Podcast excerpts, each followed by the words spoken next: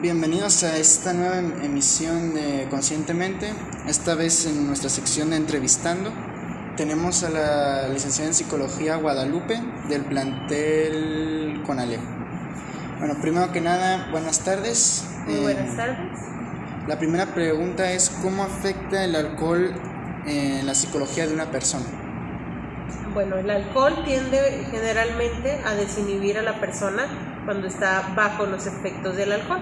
¿Y qué quiere decir desinhibir? Que bueno, tiene conductas, eh, pensamientos que normalmente no tendría si no estuviera eh, bajo los influjos del alcohol, o tendría, pero no se mostrarían de la forma en la que se muestran, pues cuando hay alcohol eh, dentro del torrente sanguíneo. Ok. Eh, dentro del desarrollo humano, ¿cuándo es el momento más mortal o peor para ingerir alcohol? Definitivamente considero que es en la etapa del desarrollo tanto físico como emocional, que es durante la etapa, pues podríamos hablar de la niñez hasta la adolescencia, ya que pues recordemos que en ese periodo todos nuestros órganos, nuestra personalidad y nuestra nuestro temperamento se está terminando de formar, entonces pues por supuesto que puede haber problemas por el consumo del alcohol eh, en esos momentos. Eh, ¿Usted considera que ingerir alcohol en la edad, en edad temprana como adolescencia, eh, siempre y cuando se haga sin un exceso, es bueno o sigue siendo igual de malo? Bueno, es una buena pregunta porque en sí el alcohol está catalogado como una sustancia nociva para la salud. ¿Y qué quiere decir eso? Que independientemente de la cantidad y el momento, la edad de la que tú tengas, va a generar algún tipo de deterioro. Entonces, pues creo que a cualquier edad puede ser peligroso, sin embargo, en la adolescencia y en la niñez, por supuesto que va a tener el doble de, de peligrosidad, pues por lo mismo que comentaba anteriormente, no están los chicos y las chicas desarrolladas al 100%, por lo cual causa problemas.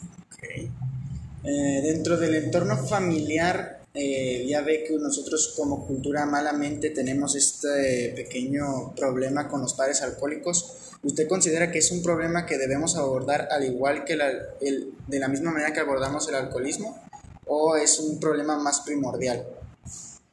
Pues es un problema esencial y que podríamos catalogar como problema de salud pública porque eh, en efecto tenemos una situación de adicción al alcohol y a otras sustancias que hablando de adicciones pues es un tema muy delicado por lo que genera. Entonces cualquier tipo de adicción creo que es necesario pues abordar. Sin embargo el alcohol es un tipo de sustancias que está socialmente y legalmente aceptado el consumo por lo cual considero que sí es importante trabajarlo como una prioridad. Eh, ya, por última pregunta, eh, ¿usted considera que una persona que no tenga depresión, o sea, persona A no tiene depresión y empieza a tomar más y más y, de, y va generando cierta dependencia, puede llegar a desarrollar algún tipo de ansiedad o depresión alrededor del alcohol? Sí, claro, por supuesto que puede generarlo, ya que como te decía hace un momento, el alcohol lo que hace es desinhibir a las personas. Y cuando hablamos de desinhibir, pues bueno, hablamos de que se van a mostrar tal cual se sienten, tal cual piensan.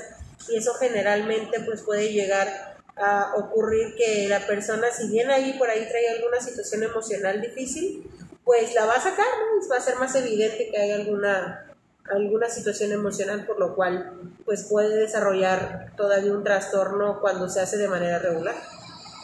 Muchísimas gracias por participar en este episodio conscientemente. ¿Algún, algún mensaje que quiera darle a alguna persona que nos esté oyendo con algún tipo de problema alrededor de una adicción? Que es muy importante buscar ayuda. Actualmente en el estado y en el municipio contamos con una institución que es el Centro de Integración Juvenil en donde reciben atención de manera psicológica, médica y social para trabajar las adicciones, ya que las adicciones, como mencionaba hace un momento, puede ser al alcohol o a otras sustancias, pues sí es necesario un trabajo multidisciplinario para lograr salir de la adicción.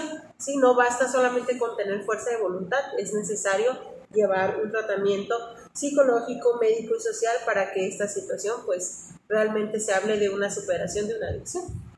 Muchísimas gracias.